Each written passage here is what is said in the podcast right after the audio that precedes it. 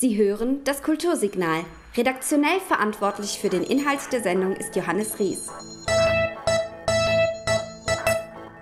Herzlich willkommen zum Kultursignal. Wir befinden uns heute rund 170 Kilometer Luftlinie vom großen, weiten Meer. An einem ganz besonderen Wasserparadies für Kapitäne, nämlich am Hildesheimer Hafen. Was ist dran an der Hafenromantik und kann sich der Hildesheimer Hafen mit den großen Geschwistern in Hamburg und Bremerhaven messen? Rund 7300 Kilometer Binnenwasserstraßen gibt es in Deutschland und eine, nämlich der Stichkanal Hildesheim, der endet hier, wo wir heute sind, im Hildesheimer Hafen. Ich sitze in der Hafenverwaltung, einem Gebäude, das so aussieht und einem Raum, der so aussieht, als steht er schon eine ganze Weile hier und bin zu Gast bei Herrn Herten und Herrn Kirz von der Hafenbetriebsgesellschaft Hildesheim. Herr Herten, vielen Dank, dass ich zu Gast sein darf. Sie sind der Geschäftsführer der Hafenbetriebsgesellschaft. Was ist Ihre Rolle hier im Hafen? Ja, die Rolle, äh, die wir hier haben, ist einfach äh, die Umschlagpotenziale für unsere Kunden hier äh, zu generieren und, äh, und mit unserer Dienstleistung, äh, ich sag mal, als Subunternehmer für äh, diverse Anlieger hier am Hafen ähm, die entsprechenden Umschlaggüter die sowohl im Bereich äh, Getreide und Agrarprodukte als auch Baustoffe oder Schrott und auch äh, Mineralöle, äh, die hier im Hafen umgeschlagen werden, einfach äh, zu ermöglichen. Und Ihre ganz persönliche Aufgabe hier als Geschäftsführer in der Hafenbetriebsgesellschaft? Ich habe hier ein tolles Team. Ähm, ich bin hier, ich sag mal, Teilzeitgeschäftsführer, äh, aber Herr Kirz leitet hier die Geschicke, die operativen Geschicke vor Ort. Ich bin natürlich dafür da, um, ich sag mal, das Kaufmännische auch zu regeln, als auch, ich sag mal, den Overhead äh, zu steuern. Aber mit unserer guten Seele hier, Herrn Kirz und Frau Meier, die hier schon jahrelang aktiv ist, habe ich hier sehr gute äh, Mitarbeiter und auch die operativen, sprich die Kranführer und Triebfahrzeugführer, erledigen hier einen tollen Job, sodass ich da relativ äh, wenig zu tun habe. Man kümmert sich also hier eher so um die kaufmännischen Details. Herr Kirz, wir haben schon gehört, Sie sind für das Operative, für die Handarbeit, sage ich jetzt mal, äh, zuständig. Wenn Sie sich an Ihre Kindheit zurückerinnern, was war denn Ihr erster Kontakt mit der Schifffahrt? Oh, das ist jetzt eine Frage. Mein erster Kontakt mit der Schifffahrt. Eigentlich hatte ich überhaupt keinen Kontakt mit der Schifffahrt. Das hat sich hier so ergeben mit dem Hafen Hildesheim vor vier Jahren, vor gut vier Jahren. Ähm, die Stelle wurde vakant. Ähm, ich hatte das mitbekommen, habe mich darauf beworben und äh, habe sie dann auch bekommen. Und so bin ich dann ähm, so eigentlich als Fremder ähm, so langsam ähm, muss ich die Aufgaben übernehmen. Dazu gehört ja auch äh, der, den Bahnbetrieb, den wir haben. Äh, alles neue Aufgabengebiete, aber sehr spannend, sehr abwechslungsreich. Also es macht mir Spaß und möchte auch noch die nächsten Jahre hier weitermachen. Ja, Herr Kierz, wie sind Sie da drauf gekommen? Also haben Sie eine Speditionsausbildung oder ähm, was ist Ihr Hintergrund, dass man sagt, ich nehme diese Herausforderung an, den Hafen Hildesheim operativ zu managen? Äh, Ausbildung hatte ich äh, 19, also ein paar Jahre her als Mechaniker im Handwerk. Danach äh, war ich mehrere Jahre auf Montage gewesen. Äh, sieben Jahre danach im Landesbildungszentrum für Hörgeschädigte als Ausbilder tätig und äh, dann dachte ich mir mit knapp 50, man müsste noch mal was Neues machen. Äh, und die Motivation, warum ich das hier angenommen hatte, ist, äh, ja, ich wollte mal was Neues noch mal machen, die letzten 15 Jahre. So, und jetzt machen Sie hier was Neues. Und was sind so die kleinen und großen Probleme, vor denen Sie jeden Tag stehen? Das Schwierige hier am Hafen ist, es ist ähm, die Einteilung, nein, nicht die Einteilung, sondern die Planung ist ein bisschen schwieriger, weil äh, es ist nicht immer gesagt, dass die Schiffe dann auch pünktlich sind. Oder es kommen dann auch zwei, drei Schiffe dann mal oder zwei Schiffe gleichzeitig, die eigentlich nicht so eingeplant sind. Ähm, es ist nicht so wie eine Maschine, die funktioniert, man drückt auf den Knopf und äh, es läuft alles. Es sind viele kleine Sachen, die organisiert werden müssen, damit das Ganze funktioniert. Jetzt sitzen wir hier in einem Besprechungsraum mit einem Tisch, der würde ich sagen so 50er Jahre äh, Stil ist. Hinter ihnen auch eine Kommode, ähm, auch so ein bisschen 50er Jahre. Und darauf ein Modell eines Binnenschiffs. Was ist das für ein Schiff und ähm, Ist es ein gutes Beispiel für die Schiffe, die hier so in, in Hildesheim sind? Nein, das Schiff, das passt zur Einrichtung. Es wird auch aus den 50er Jahren sein. Äh, die modernen Schiffe oder die Schiffe, die heute, zu, äh, heute Hildesheim anlaufen, sind schon moderner als dieses Schiff. Die Schiffsgrößen liegen so bei 80 Meter Länge, 9 Meter Breite und äh, 1000 Tonnen Nutzlast. Wobei, seitdem die Schleuse Bolzum eröffnet ist, können auch größere Schiffe den Hafen Hildesheim, an, Hildesheim anlaufen, äh, mit einer Gesamtlänge von 110 Metern und einer Kapazität von 1000, ca. 1600 Tonnen. Äh, dieses Schiff ist doch schon ein wenig älter und ist eigentlich nur Deko passend zu dem 50er Jahre Stil der restlichen Einrichtung. Und jetzt liegt hier schon so eine deutsche Flagge auf, auf diesem langgezogenen Binnenschiff, die vielleicht mal wieder angebracht werden müsste. Ja. Flagge ist gleich ein Thema. Man hört es ja immer wieder in, der Kreuzschifffahrt oder auch im ähm, Hochseeschifffahrt, dass oft ausgeflaggt wird äh, nach Panama oder an anderen Ländern, um Steuern zu sparen oder auch um andere Vorteile zu haben. Wie verhält sich das denn mit den Schiffen, die hier im Hildesheimer Hafen vor Anker liegen? Ja, so genaue Zahlen kann ich jetzt nicht dazu sagen. Wir haben ähm, natürlich deutsche Kapitäne oder deutsche Schiffe, dann kommen niederländische Schiffe. Tschech Tschechen sind da und Polen. Das sind so ähm, die Hauptgruppen, äh, die hier nach Hildesheim kommen. Ähm, ab und zu auch nochmal ein Belgier. Das sind so. Natürlich, äh, die osteuropäischen Staaten fahren ein bisschen günstiger und es wird, so, wird ein bisschen mehr, dass diese Kapitäne kommen, diese Schiffe kommen. An der anderen Wand hängt ein großer Plan des Hafens Hildesheim. Und Herr Herten ist jetzt überschaubar, würde ich sagen, im Vergleich jetzt zum Hamburger oder Bremerhavener Hafen. Aber vielleicht trotzdem jetzt mal so einen Blick. Ähm, wir sehen hier die Hafenstraße auf dem Plan, dann sehen wir hier ein großes Becken, äh, da sind kleine Fähnchen drauf äh, mit Nummern. Kann man anhand des Plans vielleicht so grundsätzlich äh, den Hafen erklären und vielleicht auch so ein paar Gemeinsamkeiten finden, die auch ein großer Hafen zu bieten hat? Naja, wir, wir können und wollen uns natürlich auch nicht mit einem Seehafen äh, Hamburg oder Bremerhaven vergleichen. Wir sind ein Binnenhafen, aber auch da äh, ganz wichtig äh, für die äh, Seehäfen äh, als Verteilungsstelle, sage ich mal. Wir, alle Güter, die im Seehafen ankommen, müssen ja auch in irgendeiner Form verteilt werden, weil auch da die wenigsten Güter in Hamburg oder Bremerhaven verbleiben.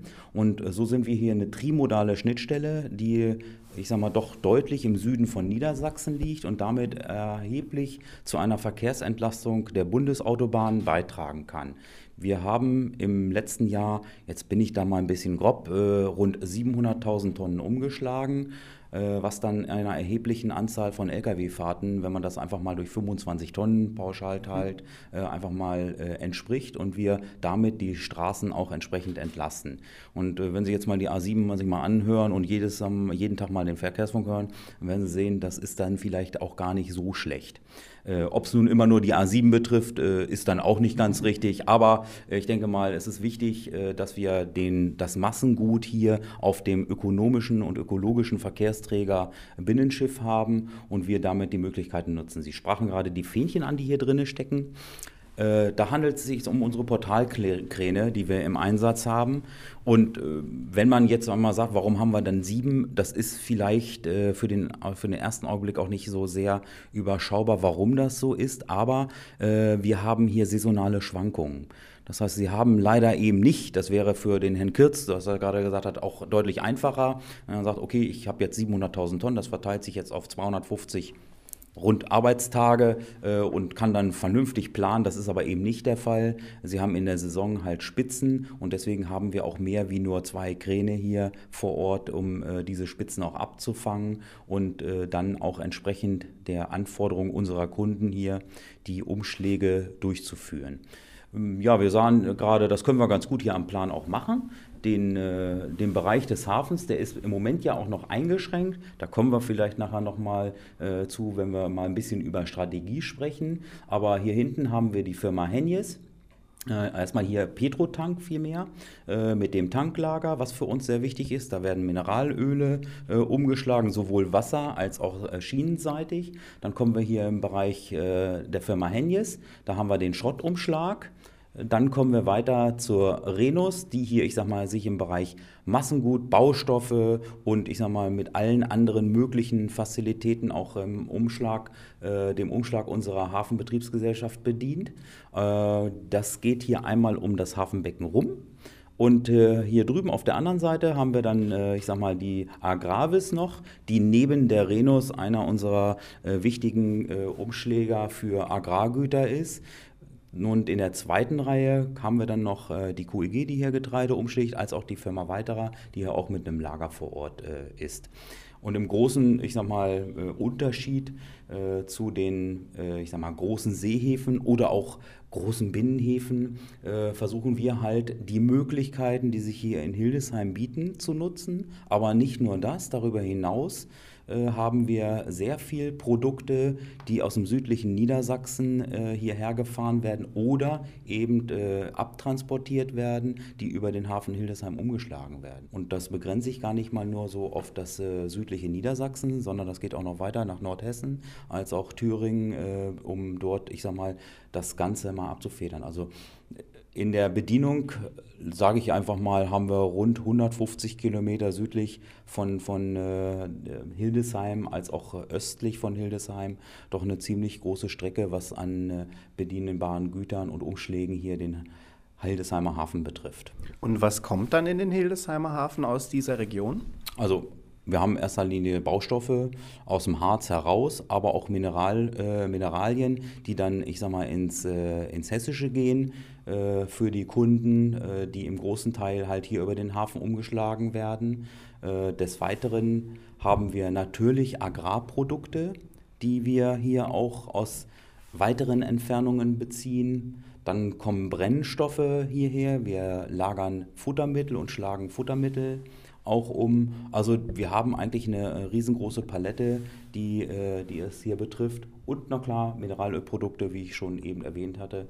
Äh, das wird aber in der Regel halt nicht durch uns umgeschlagen, sondern da nehmen wir die Bereitstellung der Züge vor, denn neben dem wasserseitigen Umschlag, den wir durch unsere Portalkräne abfedern, haben wir auch die Bedienung des Hafens Hildesheim über die Schiene. Wir haben hier eigene Rangierlok und äh, übernehmen für unsere Kunden die Bedienung der sogenannten Gleisanschlüsse hier äh, vor Ort wahr.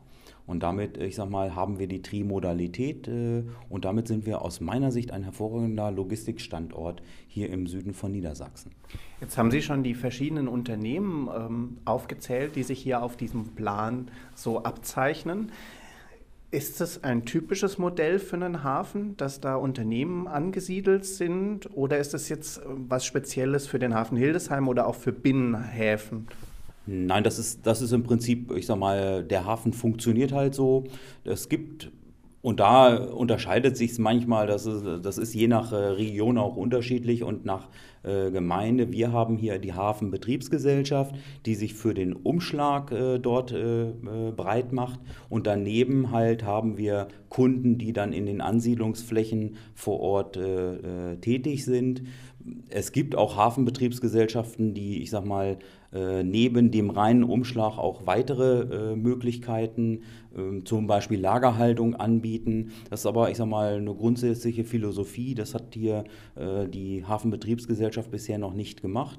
Äh, und wir bestehen immerhin äh, schon drei Jahre länger wie der Kanal. Wir sind nämlich 1925, sage ich jetzt einfach mal, in Betrieb gegangen. Das heißt, wir feiern dieses Jahr 90-jähriges Jubiläum. Äh, und äh, das war bisher nicht die Zielstellung, weil man einfach auch gesagt hat, komm, äh, lass unsere Kunden, wir wollen uns nicht als Wettbewerber unserer Ansiedlungsunternehmen hier am Hafen breit machen. Nun gibt es ja vielleicht trotzdem einen Wettbewerb zwischen verschiedenen Häfen. Was gibt es denn hier so im Umkreis noch so, dass ich als Lkw-Fahrer aus dem Süden anfahren könnte?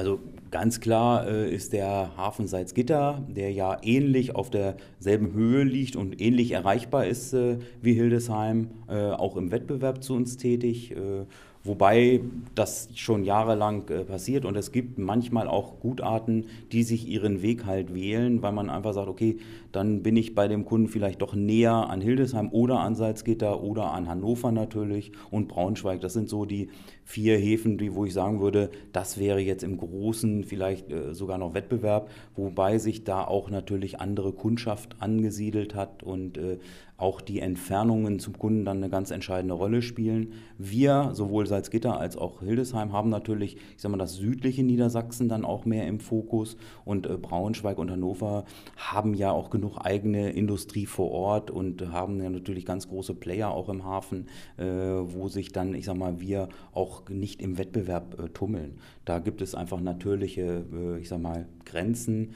äh, einmal über die Wirtschaftlichkeit und einmal auch über die angesiedelten Unternehmen in den Hafenbetrieben selber. Ne?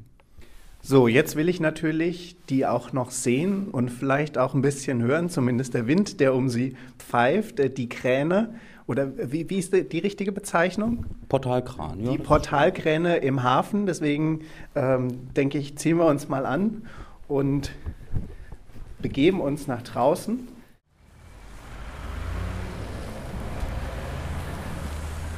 Wir haben jetzt die Hafenverwaltung verlassen. An uns ist gerade schon ein Tankzug vorbeigefahren. Herr Herten, Sie haben die, ähm, Flug, äh, die Flughafengesellschaft, sage ich schon, die Hafenbetriebsgesellschaft schon angesprochen. Deren Eigentümer ist ja die Stadt Hildesheim. Nicht nur, wir haben zwei Gesellschafter. Das ist einmal die Stadt Hildesheim und das ist auch die Renus SE und äh, die sind zu jeweils 50 Prozent äh, Gesellschafter der Hafenbetriebsgesellschaft hier. Dann heißt ja Eigentum verpflichtet. Welche Aufgabe kommt denn auf die Kommune Hildesheim zu als Gesellschafter dieses Hafens hier? Also im Prinzip entlasten wir als Hafenbetriebsgesellschaft die Kommune von der Instandhaltung des Hafens. Neubauten sind da jetzt mal ausgeschlossen. Äh, seitdem der Hafenbetrieb äh, besteht, gibt es einen entsprechenden Vertrag, über den die Hafenbetriebsgesellschaft die Instandhaltung der Anlagen übernimmt. Das gilt sowohl für die Kaianlagen, die wir jetzt hier links vor uns sehen, als auch direkt neben uns äh, die Gleisanlage, die mit immerhin 11 Kilometer einen erheblichen Instandhaltungsaufwand produziert. Und äh, davon wird halt die Stadt Hildesheim entlastet. Dafür bekommen wir halt entsprechendes Entgelt, einmal über den Umschlag und über das sogenannte Ufergeld, mhm. was dann auch äh, zweckgebunden für Instandhaltung genutzt wird, damit wir eben im Hafen immer leistungsfähig sind und entsprechende Möglichkeiten äh, schaffen können, äh, den Umschlag wirtschaftlich zu gestalten. Dasselbe gilt natürlich auch für die Eisenbahn. Die Zustellung hier vor Ort übernehmen wir natürlich äh, auch im Rahmen unserer Dienstleistung, aber natürlich auch ein entsprechendes Entgelt, was wir dort benötigen. Einmal um unsere entsprechende Rangierlok zu betreiben, aber auch diese elf Kilometer instand zu halten. Jetzt hilft uns gerade in den letzten Jahren äh, gibt es ein neues äh, Programm des Bundes, wo auch nicht bundeseigene Eisenbahnen oder auch Serviceeinrichtungen, wie wir sie sind. Wir sind ja eine öffentliche Serviceeinrichtung hier äh, und die würden die Gleiserneuerungen werden gefördert vom Bund und mit einer Kofinanzierung auch vom Land Niedersachsen, sodass wir jetzt äh, in den, im letzten Jahr schon unseren sogenannten Hafenübergabebahnhof erneuert haben und sind jetzt auch im Bereich hier der Gleise tätig, um eine Erneuerung durchzuführen, weil diese Gleisanlagen einfach äh, schon über 30 Jahre liegen und dann einfach mit einer Erneuerung äh, instand gehalten werden lassen müssen. Das heißt also, wir müssen äh, nicht nur einzelne Schwellen auswechseln, sondern ganze Bereiche. Und das ist dann unwirtschaftlich, wenn man das nur mit einer Instandhaltung macht. So werden hier die ganz kompletten Gleise erneuert, sprich rausgenommen und mit neuen Gleisen verlegt. Jetzt haben wir fast schon ein Drittel des ähm, Hafenbeckens passiert. Vielleicht äh, halten wir kurz mal an und schauen uns mal um. Also wir sehen jetzt hier schon die, die großen Portalkräne, die auch große Schaufeln an ihren Enden haben. Wenn man sich hier so umschaut, kann man vielleicht ganz gut beschreiben, was hier denn so umgeschlagen wird. Also hinter uns zum Beispiel ein großer Haufen voll Kohle. Kohle ist immer gut in, im, im, Hafen, oder? das ist äh, sowohl als auch, ja, das kann man äh, beidseitig sehen, ja. Äh, und das ist natürlich auch für uns hier äh, jetzt Saisongeschäft weil jetzt äh, zum Beispiel äh, Zuckerfabriken auch entsprechende Kohle auch abnehmen und wir dadurch hier im Herbst dann halt mehr Brennstoffe, so nennen wir das mal großen, weil das ist ja nicht nur Kohle, sondern teilweise auch Koks und wir dann, ich sag mal, hier im Herbst diese Umschläge gestalten. Auf der gegenüberliegenden Seite haben wir dann auch entsprechenden Stabstahl liegen, den wir mit unserem Portalkran auch umschlagen. Da zum Beispiel anders als die Kohle. Das kommt äh, mit der Eisenbahn. Deswegen ist für uns halt diese äh, Trimodalität extrem wichtig und wird dann über die Straße abgefahren wie das, die meisten Produkte. Es gibt relativ, sage ich jetzt mal, wenig Produkte, die, ich sag mal, über die Schiene kommen und übers Wasser hinausgehen. Es gibt sie, Gerade im Bereich äh, der Firma Henjes gibt es bestimmte Schrotte, die kommen per Waggon, werden dann bearbeitet, sage ich einfach mal, und gehen auch per Binnenschiff raus. Aber das Gros unserer Güter kommt oder geht über die Straße und kommt dann entweder per Schiene oder per Binnenschiff. Neben dem Stabstahl sehen wir dann halt wirklich unsere Baustoffe äh, liegen, die sich eigentlich über den ganzen Hafen auch verteilen. Äh, da drüben sehen wir nochmal Sparte, die wir hier per Binnenschiff kriegen und dann auch auslagern. Das ist also ein, ein der größeren Geschäfte, die wir hier im Hafen machen. Baustoffe sehr wichtig äh, für den Standort hier in Hildesheim. Und daneben, da sehen wir dann die Lagerkapazitäten für Getreide. Da sind sowohl Siloanlagen, das ist äh, hier im ersten Bereich ist es die Renus. Dahinter sehen wir die Agravis Niedersachsen Süd mit ihren äh, Getreideanlagen. Im hinteren Bereich, das sieht man jetzt nicht, weil sie nicht so hoch sind, äh, ist die äh, QEG tätig und die Firma Weiterer äh, mit ihren Getreideanlagen, die ein, auch einen Großteil logischerweise unseres Umschlags ausmachen, weil wir nun mal in der Hildesheimer Börde sind mhm. und hier äh, ganz guten Boden haben der für Agrarprodukte einfach äh, äh, das Optimum darstellt, sage ich einfach mal. Sie haben den Stabstahl schon erwähnt. Mhm. Daneben liegen auch einige Container, jetzt nicht so viele wie in Hamburg, aber doch äh, vielleicht zwei Dutzend. Ähm, können Sie hier alles umschlagen oder wo sind die Grenzen? Ist es, wesentlich, äh, ist es im Wesentlichen Schüttgut? Ja, es ist im Wesentlichen Schüttgut. Das können wir ständig umschlagen. Aber Sie sehen es ja auch, diese äh, Container haben wir jetzt auch im letzten Jahr umgeschlagen. Die werden jetzt in diesem Jahr wieder in die Auslagerung gehen. Ich sage einfach mal, wir sind auch äh, in der Lage, kurzfristig auf Kundenanforderungen äh, zu reagieren. Und in diesem Fall hat man dort damals einen Riedstecker entsprechend hier vor Ort eingesetzt und äh, dann haben wir hier diese Container halt auch zwischengelagert.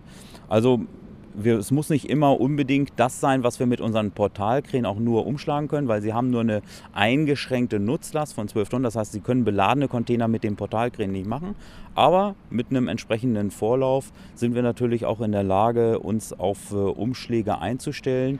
Das kann mal wie in diesem Fall ein Riedstecker sein, das könnte aber auch mal ein großer Autokran sein, der dann, ich sag mal, deutlich höhere Lasten hier im Bereich des Hildesheimer Hafens umschlagen kann.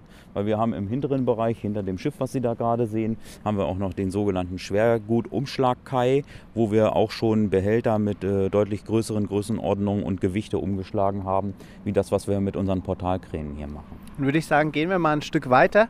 Herr Kierz, Jetzt muss ja auch jemand da drin sitzen in diesen Portalkränen. Mhm. Auf welcher Höhe sitzen die Herren oder gibt es auch Damen ungefähr? Ja, Damen haben wir nicht. Die Herren sitzen auf gut, ja, was sind das jetzt so 12 Meter. Mhm. Aber das ist nicht die, äh, die höchste Höhe. Wenn wir Reparaturen haben, dann müssen wir auch bis in die Spitze vom Kran und das sind garantiert gute 30 Meter. Also schwindelfrei sollte man schon sein bei dem Beruf. Und welche Fähigkeiten sind ansonsten gefragt? Gibt es eine Kranfahrerausbildung in Hildesheim? Oder ähm, wenn ich mal Kranfahrer werden wollte, wie, wie müsste ich mich bewerben? Ähm, eine Kranfahrerausbildung so gibt es nicht.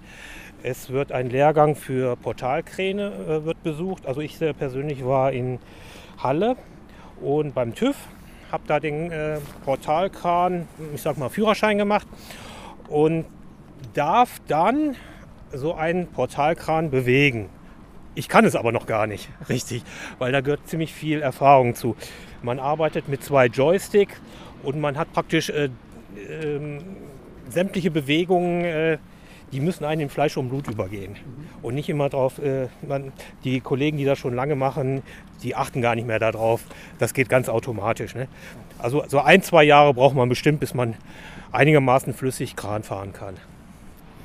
Jetzt äh, haben wir von Herrn Herten schon gehört, dass welche verschiedenen Dinge hier umgeschlagen werden, vor allem Schüttgut. Ja. Und dass aber auf Kundenanfragen auch äh, Container zum Beispiel möglich sind. Was ist denn so das Außergewöhnlichste, das Sie hier schon mal umgeschlagen haben? Also Atommüll oder äh, son Drogen, sonstige schlimme Dinge? Also Drogen äh, nicht bekannt, äh, glaube ich nicht. Atommüll auch nicht. Die ungewöhnlichsten Sachen sind, glaube ich, das sind ähm, so Maschinenverladungen, die wir dann ab und zu mal haben. Weil jedes Teil ist anders. Man muss genau gucken und äh, ja, man muss genau schauen, wo werden die Teile angeschlagen, damit man äh, den Mittelpunkt oder den Schwerpunkt findet. Ähm, ansonsten haben wir sehr viel Routine, weil die Baustoffe wiederholen sich. Das ist nicht so spektakulär. Ähm, was für Maschinen werden dann da so verladen? Also Bauteile von Windrädern zum Beispiel oder äh, große Industriemaschinen? Ähm, ja, Windräder haben wir nicht. Wir haben ähm, einen Kunden, der verkauft Baumaschinen Richtung Osten, Richtung Russland. Geschäft ist momentan so ein bisschen eingebrochen. Äh, das sind dann große Baumaschinen, äh, Radlader, ähm, Maschinen zum Herstellen von äh, Pflaster, von Straßen, äh, alles was dazu gehört. Jetzt liegt hier vor uns, Herr Herten, ein Schiff. Können Sie von hier aus sagen, was das gerade lädt? Ja, das kann ich aber durch Zufall ganz genau sagen. Also hier wird gerade Gerste verladen. Und die kommt dann wahrscheinlich auch hier aus dem Umkreis aus der Hildesheimer Börde. Genau, ja. Wo jetzt genau? Es gibt ja mehrere Außenleger, die dann äh, den Hafen bedienen äh, während der Ernte. Wo genau jetzt das, äh, die Gerste herkommt, kann ich jetzt im Moment nicht sagen. Aber äh, das ist halt, wie gesagt, eine Getreideverladung, die für uns natürlich extrem wichtig ist hier am Standort. Und dieses Schiff fährt dann über Stichkanal, Mittellandkanal, Elbe. Zwischendurch ist auch noch ein Kanal, glaube ich, Mhm. äh, nach Hamburg oder auf welchen Weg macht sich das dann? Nein, in der Regel ja. Das äh, ist ganz oft, dass wir Export über Hamburg machen. Aber dieses Schiff, soweit es mir bekannt ist, äh, geht in Westen. Das, ist also, das fährt den Mittellandkanal nicht über den Elbe-Seitenkanal, das ist der Kanal, den Sie meinen, äh, sondern er befährt halt den Mittellandkanal in Richtung Westen ab und wird dann, ich glaube, der geht nach Holland, das Schiff, was dort drüben gerade jetzt lädt. Wenn ich nach Westen fahre, kann ich in den Rhein und über den Main, Main-Donau-Kanal, Donau bis ins Schwarze Meer. Hatten Sie das auch schon? Also das ist mir nicht bekannt, weil äh, das ist der Schiffsweg dann halt äh, auch zu lang. Da gibt es wahrscheinlich andere Wege, die dann, ich sag mal, kostengünstiger und auch schneller sind. Ähm, also, dass wir ins Schwarze Meer gefahren sind über eine Binnenschiffsladung hier, wäre mir nicht so bekannt. Allerdings muss ich auch sagen, bin jetzt erst ja gerade gut zwei Jahre hier am Standort in Hildesheim. Ähm, Herr Kürz ist ja schon noch ein bisschen länger da und äh, von daher wäre höchstens die Frage, Herr Kürz, ist Ihnen da bekannt, ob Nein. da was war? Also ich kann es mir aber auch bald nicht vorstellen. Äh, da gibt es dann auch hier wieder äh, Grenzen, wo man einfach sagt, das wäre vielleicht äh, äh, dann über einen anderen Verkehrsträger äh, dann einfacher zu regeln, weil der Weg ist natürlich ein sehr weiter äh, über den Rhein in die Donau. Ne? Also zumindest von unserem Standort. Aber na klar, der Rhein ist eine, ist ja die meistbefahrenste Schifffahrtslinie im, ich glaube sogar in Europa. Und äh, über die Donau gehen natürlich sehr viele Verkehre dann auch äh, in, den Osten rein. Ja. Jetzt, wenn ich das richtig verstanden habe, leiten Sie viel hier zu durch die Binnenschiffe, die aus Hildesheim ans Meer sozusagen fahren. Was ist denn der große Unterschied zwischen Hochseeschifffahrt und Binnenschifffahrt? Und da bin ich jetzt im Detail nicht drin. Wir sind ja hier eher so der Umschlagsbetrieb, aber äh, natürlich ist es so, in der Seeschifffahrt hast du einmal ganz andere Größen, was das betrifft. Ähm, ich sag mal, ich weiß nicht, wir haben jetzt, äh, wir reden da über Containerschiffe in der Regel, die dann, ich sag mal, 20.000 äh, Toy bis mitnehmen können. Das heißt, also das sind ganz, ganz, ganz andere Dimensionen, äh, die in der äh, äh, Seeschifffahrt dort äh, sind. Aber ich sag mal, für uns ähm, am Standort hier in Hildesheim äh, sind auch 1000 Tonnen schon mal ein gewichtiges Wort, äh, wenn Sie dann mal sehen, dass Sie halt auch, ich sag mal, von der ja, jetzt hätte ich beinahe idyllisch. Äh, es ist, wir sind ja in der wirtschaftlichen Güterschifffahrt, äh, aber es ist natürlich idyllisch, wenn man so mal sieht, äh, dass wir da mit so einem kleinen Motor äh, dann mal 1000 Tonnen äh, durch die Gegend fahren. Das Ganze ist äußerst ruhig im Vergleich zu anderen Verkehrsträgern. Stellen Sie sich mal vor, wir machen da 40 LKWs äh, dagegen halten oder aber auch, ich sag mal, auch die Schiene, äh, der einer der Verfechter ich ja nun auch bin, weil ich vorher fast 30 Jahre lang äh, auf der, in dem Schienengüterverkehr tätig war, äh, ist das natürlich deutlich angenehmer, wenn man am Kanal wohnt oder wenn man in irgendeiner Form an der Autobahn oder an, an einer hochfrequentierten Eisenbahnverkehrsstrecke äh, äh, wohnt. Also von daher glaube ich einfach, äh, Massengüter sind prädestiniert einfach fürs Binnenschiff oder für, die, äh, oder für den Ganzzug. Und äh, das verfechten wir auch immer wieder. Wir sind eigentlich der Meinung, solche Massengütertransportströme von größer 1000 Tonnen oder 800 Tonnen äh, sind für mich einfach äh, prädestiniert, um auf den Verkehrsträger Schiene oder Schiff äh, hier zu kommen. Bei der Frage, mit was ich jetzt meine Kohle zum Beispiel versenden würde, spielt ja auch der Zeitfaktor eine Rolle. Ist es deswegen vor allem Schüttgut, weil es da nicht so terminkritisch ist? Ja, das, es ist Stückgut ist natürlich in der Regel äh, zeitkritischer, wobei das sehe ich auch ein bisschen anders. Man muss einfach mal, man muss sich hinterfragen, ist es wirklich notwendig, wenn ich, ich sag mal, mit einem Container wochenlang auf, äh, auf der See unterwegs bin, dass der dann innerhalb von äh, zwölf Stunden beim Empfänger sein muss. Ähm, aber ja, klar, es ist, äh, es ist die Zeit. Äh, es wird halt sehr oft verlangt, dass man gerade, wenn man dann äh, tätig ist, dann sofort äh, auch beim Kunden ist. Aber es hat sich auch gezeigt, dass natürlich ähm, der Binnenschiffsweg äh, sowohl von, gerade aus den Ara-Häfen, das sind ja die äh, großen Häfen in den Niederlanden und Belgien, erhebliche Mengen per Container auch übers Binnenschiff transportieren kann und auch in Hamburg aber natürlich mit deutlich geringerem Umfang gibt es auch äh, Schifffahrtslinien, äh, die dann Container per Binnenschiff äh, sowohl zum Beispiel Hannover oder Braunschweig auch anlaufen und das auch wirtschaftlich machen.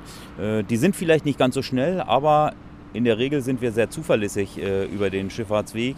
Dann brauchen wir halt mal einen Tag länger, aber dann sind wir auch in der Regel auch sicher da. Das ist auf der Binnenschifffahrt einfach äh, ziemlich klar. Da sind halt nicht so viele Staus. Natürlich gibt es auch da immer mal wieder Beschränkungen, äh, wenn es denn äh, Probleme gibt an Bauwerken. Äh, da kommen wir hier ja auch zu. Wir, wir selber hier in Hildesheim haben äh, Ausbaupläne.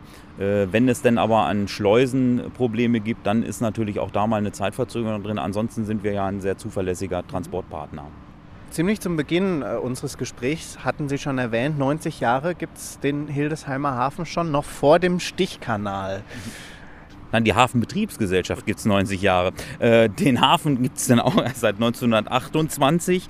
Und ich nehme mal an, das ist genauso wie bei anderen Großprojekten. Äh, man musste natürlich auch viel, ich sag mal, äh, auf der Zulassungsseite tun, auch äh, in den 20er Jahren schon, sodass man dann gesagt hat, die Hafenbetriebsgesellschaft äh, hat man halt vorher gegründet. Man konnte es schon denke ich, genauso wie wir das heute machen würden, dann schon vorher Gespräche mit, äh, mit Bauunternehmen, mit, ich sag mal, mit Kunden äh, schon mal führen, die damals äh, dann gesagt haben, wir wollen hier unbedingt einen Kanal haben, sodass die Hafenbetriebsgesellschaft halt schon seit 1925 besteht. Der Hafen selber ist dann genau 1928, so wie der Stichkanal, auch dann erst in Betrieb genommen worden. Und ähm, ich sage mal so, wenn wir jetzt gerade mal die Historie betrachten, können wir vielleicht auch mal ein bisschen einen Blick in die Zukunft äh, auch richten. Wir sind äh, zurzeit dabei, weil der Hafen nur eine bestimmt begrenzte Abladetiefe hat äh, von 2,20 Meter, genauso wie der Stichkanal, versuchen wir derzeit zwei. Herr Kierz weiß es ganz, ganz genau. Er flüstert ein als, als technischer Leiter. 2,30 Meter. 30. Vielen Dank. Und äh, dadurch haben wir aber eine, eine deutlich geringere Abladetiefe äh, als im Mittellandkanal von 2,80 Meter. Und äh, wir versuchen derzeit äh, mit gemeinsamen mit den anderen Hafenbetreibern am Stichkanal, sowohl Algermissen als auch, äh, ich sage jetzt mal Hafen Hasum, Schrägstrich, Kali und Salz, äh, sag mal, hier auch die Abladetiefe äh, entsprechend auszubauen.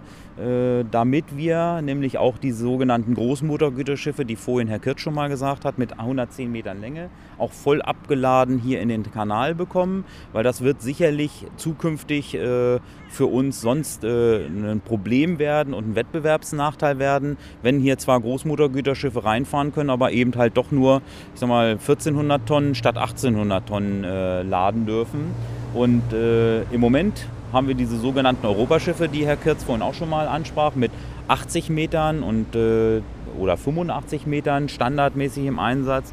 Aber äh, wir sagen einfach, strategisch müssen wir auch Möglichkeiten haben, die Großmotorgüterschiffe voll abgeladen hier reinzubekommen, weil sich äh, aufgrund von, ich sag mal, Alter der Schiffe äh, die Tendenz dann doch dahin geht, dass man Großmotorgüterschiffe hier auch im Kanalsetz, äh, Kanalnetz einsetzt und wir dann, ich sag mal, irgendwann vielleicht eine, äh, gesagt bekommen, Mensch, äh, ihr seid nicht mehr wettbewerbsfähig, weil ich muss jetzt mal äh, 20 Prozent mehr für die Binnenschiffsfracht haben. Das ist das, was wir gerade derzeit äh, betreiben. Und was noch dazu kommt, ist äh, äh, gemeinsam äh, mit den Anstrengungen auch der anderen Anliegern wollen wir, ich sag mal, eine andere Höhe hier hinbekommen, dass wir zum Beispiel zukunftsfähig auch zweilagigen Containertransport durchführen können. Da gibt es aber Brückenhöhen, die das zurzeit begrenzen. Und da sind wir auch im Gespräch mit, dass man diese Brücken dann halt bei äh, sowieso anstehenden Erneuerungen anpasst. Äh, das Thema B6-Verlegung ist ja hier in Hildesheim äh, gerade sehr interessant für uns auch, weil sich neben dem, dass wir eine andere Brückenhöhe hinkriegen und damit ein Nadelöhr hier beseitigt wird, auch noch Flächen äh, erweitern, die dann hier von uns genutzt werden können nördlich des jetzigen Hafenbeckens und wir damit Flächen kriegen, um zukünftig noch andere ansiedlungswillige und hafenaffine Umschläge hier herzubekommen. Sie führen viele Gespräche. Was sind so äh, die Interessensgruppen, die, die ähm, Entscheider? Wenn ich jetzt wieder mal nach Hamburg gehe, da gibt's ja dann, äh, da geht es ja dann gleich um die Elbvertiefung, da, da, da gibt es dann auch viele ökologische Bedenken. Ähm, spielt das hier auch eine Rolle? Was sind so die, die, die Fragen, die da geklärt werden müssen? Also natürlich gibt es hier auch ökologische äh, Punkte, die berücksichtigt werden müssen. Äh, allerdings befinden wir uns ja hier an, an, keiner natürlichen Wasserstraße, sondern das ist ja auch mal entstanden, äh, nachdem der, El äh, der Elbe-Seitenkanal, sage ich jetzt schon, der Stichkanal hier ausgebaut worden ist, äh, die Vegetation, die dort ist. Aber das muss natürlich bei einem Ausbau auch berücksichtigt werden. Das ist ohne Frage. Aber in erster Linie geht es natürlich auch hier leider um die finanziellen Mittel und äh, damit sind wir ganz schnell auch beim Bund, der ja die Wasserstraße, die hier am Ende des Hafens beginnt, äh, äh der muss halt äh, für den Ausbau sorgen. Ähm, und dann ist auch mit im Boot das Land Niedersachsen, da gibt es auch einen entsprechenden Staatsvertrag und auch sogar äh, die Stadt Hamburg, die dann, ich sag mal, in einem Staatsvertrag halt irgendwann mal festgelegt haben, es gibt dort eine Beteiligung seitens äh, äh des Bundes, des Landes und der Stadt Hamburg. Das heißt, wir versuchen zurzeit in den neuen Bundesverkehrswegeplan zu, reinzukommen und haben zurzeit auch eine Befragung unserer anliegenden Unternehmen äh, hier durchgeführt mit einer sogenannten Potenzialanalyse. Einfach das Potenzial des Hildesheimer Stichkanals äh, dann auch mal aufzuzeigen, denn der liegt deutlich höher über als äh, die derzeit bei uns äh, transportierten und umgeschlagenen Mengen von rund einer Million Tonnen in Summe. Äh, und da sind wir auch sehr zuversichtlich, äh, jetzt in Kürze deutlich bessere Zahlen auch präsentieren zu können, die allerdings davon abhängig sind, dass wir den Ausbau auch hinbekommen. Mhm. Würde denn sowas wie der Hildesheimer Hafen oder auch der Stichkanal heute noch gebaut werden? Sie sagten vorhin schon, es ist schwierig. Die Container sind wochenlang auf See, aber dann sollen sie innerhalb von zwölf Stunden durch Deutschland gefahren sein. Gibt es da noch die große Zukunft? Natürlich ist das sehr hypothetisch, ob, ja. äh, ob das jetzt, äh, ich sag mal, heute noch mal gebaut werden würde. Allerdings sage ich ja einfach mal, ich, was wir vorhin auch schon gesagt haben, der Stichkanal befördert Stand heute schon ohne dass wir jetzt mal nur den Hildesheimer Hafen betrachten, sondern mit Algermissen jetzt bin ich da auch mal ein bisschen euphorisch und sage mal rund eine Million Tonnen. Und das müssen sie erstmal über andere Verkehrsträger wegkriegen. Ich weiß nicht, ob, ob das so schön wäre, wenn wir dann, ich sag mal, wir wollen auch alle Individualverkehr ja sehr stark äh, auch nutzen. Äh, wir wollen mit dem Auto auch äh, staufrei möglichst von A nach B kommen. Und wenn wir, äh, ich sag mal, dann müsste, müsste man ja auch sagen, fragt man sich dann, ist dann Hildesheim, Salzgitter, Hannover, äh, wird das heute noch gebaut werden? Ich glaube schon. Man, äh, man muss einfach auch äh, diesen äh, Dreiklang der Verkehrsträger haben, um überhaupt die Mengen bewältigen zu können. Und äh, ich denke mal, da sollten wir auch schon zusehen, dass wir diese Verkehrsträger auch vernünftig äh, nutzen. Und damit glaube ich auch, dass so ein Projekt heute auch nochmal umgesetzt werden würde. Sicherlich anders wie früher. Äh, wobei ich auch in ganz alten Aufzeichnungen auch gesehen habe, dass es damals auch schon Probleme gab, äh, ich sag mal, so einen Stichkanal zu bauen. Und es gab auch, ich sag mal, in Anführungsstrichen äh, Bürger, die sich dagegen entschieden haben. Aber man hat ihn gebaut und ich glaube, wenn man mal sieht, was in den 80 Jahren, sage ich jetzt einfach mal grob, hier transportiert worden ist, dann war das eine sehr vernünftige Entscheidung und mit viel Weitsicht auch geplant, früher schon. Jetzt ähm, gab es ja beim Bau des Main-Donau-Kanals damals einen großen Unfall. Da ist ein Damm gebrochen. Gibt es ähnliche Probleme, so, so, größere Katastrophen aus der Geschichte des Hildesheimer Hafens oder des Stichkanals zu berichten? Nein, also ist mir nicht bekannt. Äh ich habe das ja höchstens äh, aus meiner früheren Tätigkeit beim Elbe-Seitenkanal. Da ist ja auch äh, der Elbe-Seitenkanal ausgelaufen, kurz nachdem er fertiggestellt äh, und Betrieb gegangen ist. Aber hier für den Stichkanal ist das nicht bekannt und das kann ich mir auch nicht äh, vorstellen, dass da jetzt irgendwas Größeres passiert ist. Das, was man hier immer mal hat, ist, dass man eingefroren ist und man Eisgang äh, auf dem Kanal hat. Aber ich glaube, das sind auch schon die größten Probleme, die da äh, entstanden sind. Wir haben jetzt schon auch viel über Zukunfts Pläne gesprochen. Auf den Asphaltstraßen ist ja gerade das große Thema der selbstfahrenden LKWs. Was sind so die technischen Entwicklungen, die hier im Hafen eine Rolle spielen? Die Schüttgutkräne hier, die sehen ja auch schon ein bisschen älter aus. Die funktionieren gut anscheinend, aber sie schauen schon ein bisschen älter aus. Was sind so die technischen Dinge, die hier den Hafen vielleicht vorantreiben? Also das sind eher so kleinere Dinge. Das hat auch immer was mit neuen Investitionen zu tun. Da sind natürlich große Umschlaghäfen dann auch prädestiniert dafür, ich sag mal eher zu gucken, was kann ich verbessern, was kann ich an der Technik verbessern, wie kann ich noch ökonomischer umschlagen, effizienter umschlagen. Das spielt jetzt hier für den Hafenbetrieb hier bei uns in Hildesheim zwar auch eine Rolle, aber ich sag mal so, da muss man immer sich die Frage stellen, äh, muss man jetzt siebenstellige Beträge investieren, um nachher, ich sag mal, vierstellige Einsparungen zu erzielen? Und das äh, ist bei uns zurzeit äh, nicht der Fall. Wir versuchen im Kleinen halt zu optimieren, äh, ob das, egal ob das an Technik ist, da ist Herr Kürz dabei, da, da geht es einfach mal darum, ich sag mal, einfach neue Techniken zu nutzen. Zum Beispiel die Hafenbeleuchtung, die wir hier hatten, ja, sind, haben wir jetzt auf LED-Beleuchtung halt umgestellt. Einfach, einfach diese Chancen äh, zu nutzen, die sich, die sich einem bieten, ohne jetzt äh, großartig hier äh, investieren zu müssen, machen wir halt im Kleinen und versuchen da einfach äh, unsere Effizienz auch weiter zu steigern. So, während wir uns hier unterhalten, unterhält sich Herr Kierzk ganz engagiert mit meinem Fotografen. Herr Kierz, Sie stehen hier schon auf den Eisenbahnlinien und ich habe so mit einem halben Ohr gehört, da gibt es auch einiges Interessantes zu berichten. Wir hatten gerade gesehen oder gehört, dass die Lok äh, einen, einen Wagen abgezogen hat und da hat mich Ihr Kollege gefragt, was das für Gleise sind. Da sagte ich, ja, das ist hier das Bahngleis, dann kommt das Krangleis und nochmal das Bahngleis. Wir haben jetzt auf jeder Seite zwei äh, Bahngleise. Warum? Äh, weil wir müssen jetzt zum Beispiel, wenn wir zu Petrotank Wagen zustellen und wir hätten die Lok jetzt vorne, dann wäre die Lok ja hinten, das ist ja wie eine Sackgasse, wäre die ja da vorne eingesperrt und könnte den ganzen Tag nicht mehr arbeiten. Deshalb zwei Gleise.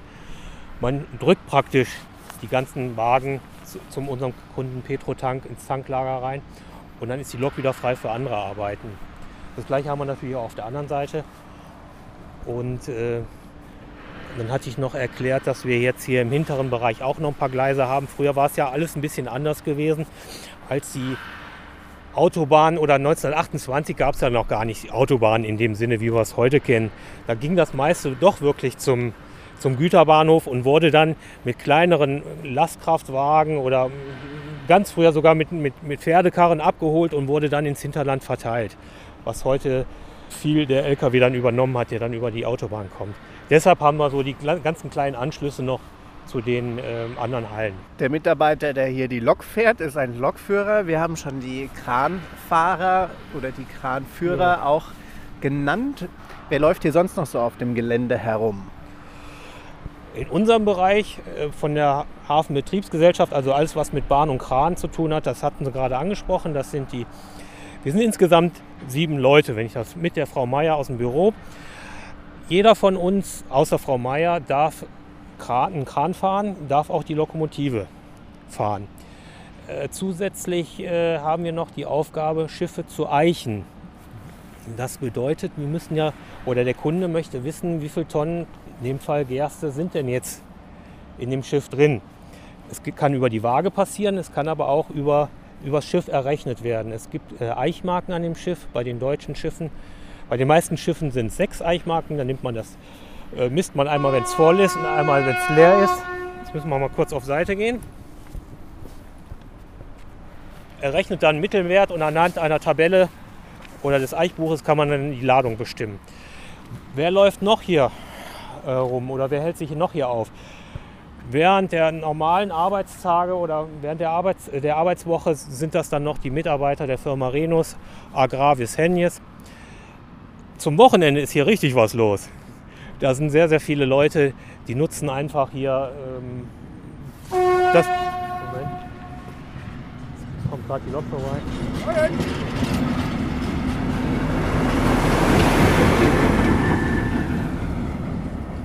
auch so ein bisschen als, äh, als nah, ich sag mal, als Naherholungsgebiet.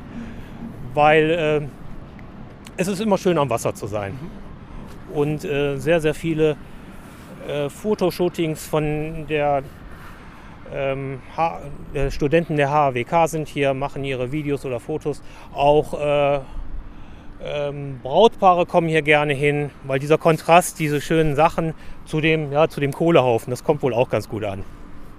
Ja, also es gibt scheinbar auch eine Nebennutzung des Hafens. Herr Herten, Sie als Geschäftsführer, was muss ich denn machen, wenn ich hier ähm, mein Fotoshooting meiner Hochzeit machen möchte?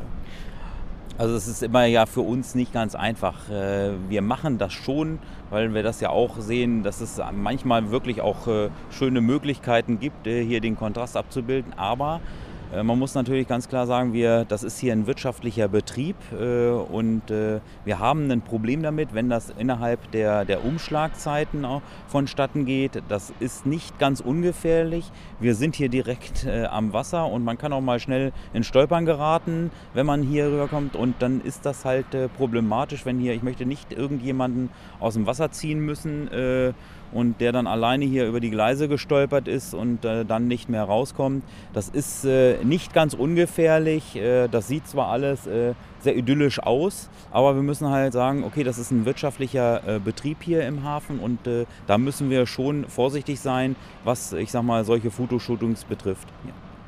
Gibt es sonst noch Dinge? Ich habe da vorne eine ganz kleine Yacht gesehen. Gibt es auch Freizeitschifffahrt hier? oder andere Dinge, die hier so im Hafen passieren?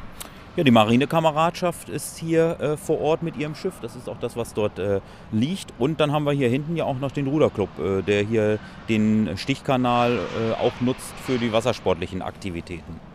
Ansonsten sage ich einfach mal, habe ich hier auch höchstens mal das äh, Schiff gesehen der Wasser- und Schifffahrtsamtes, äh, der dann hier mal für Befahrungen auch mal reinkommt.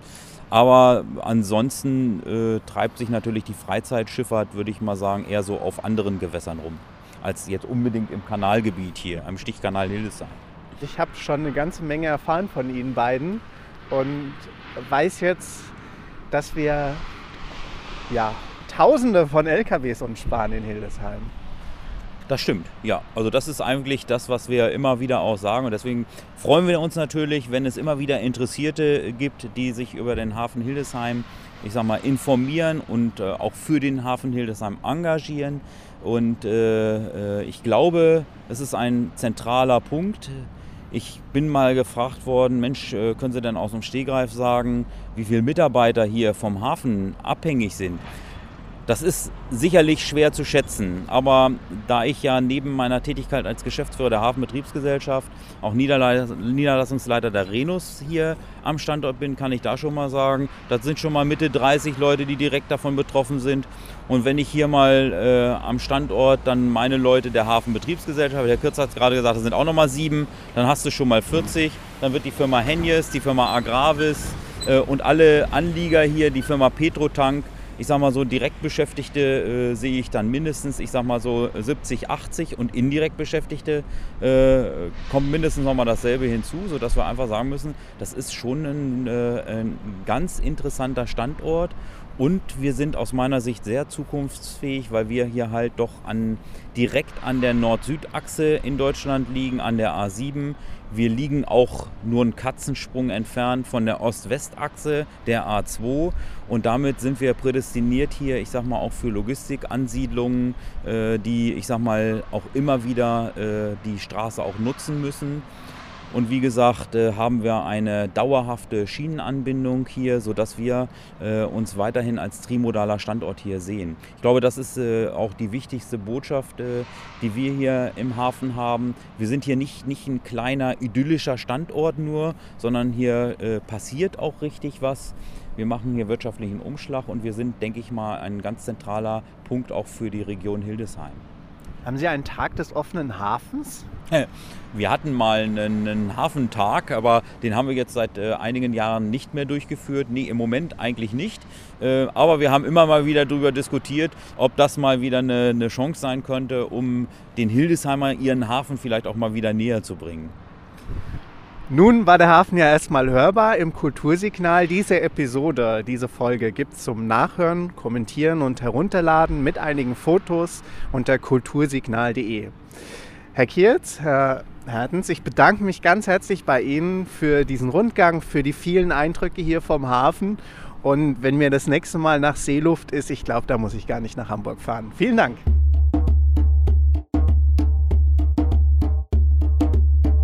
Sie hörten das Kultursignal. Diese Sendung steht zum Nachhören und Kommentieren unter kultursignal.de bereit.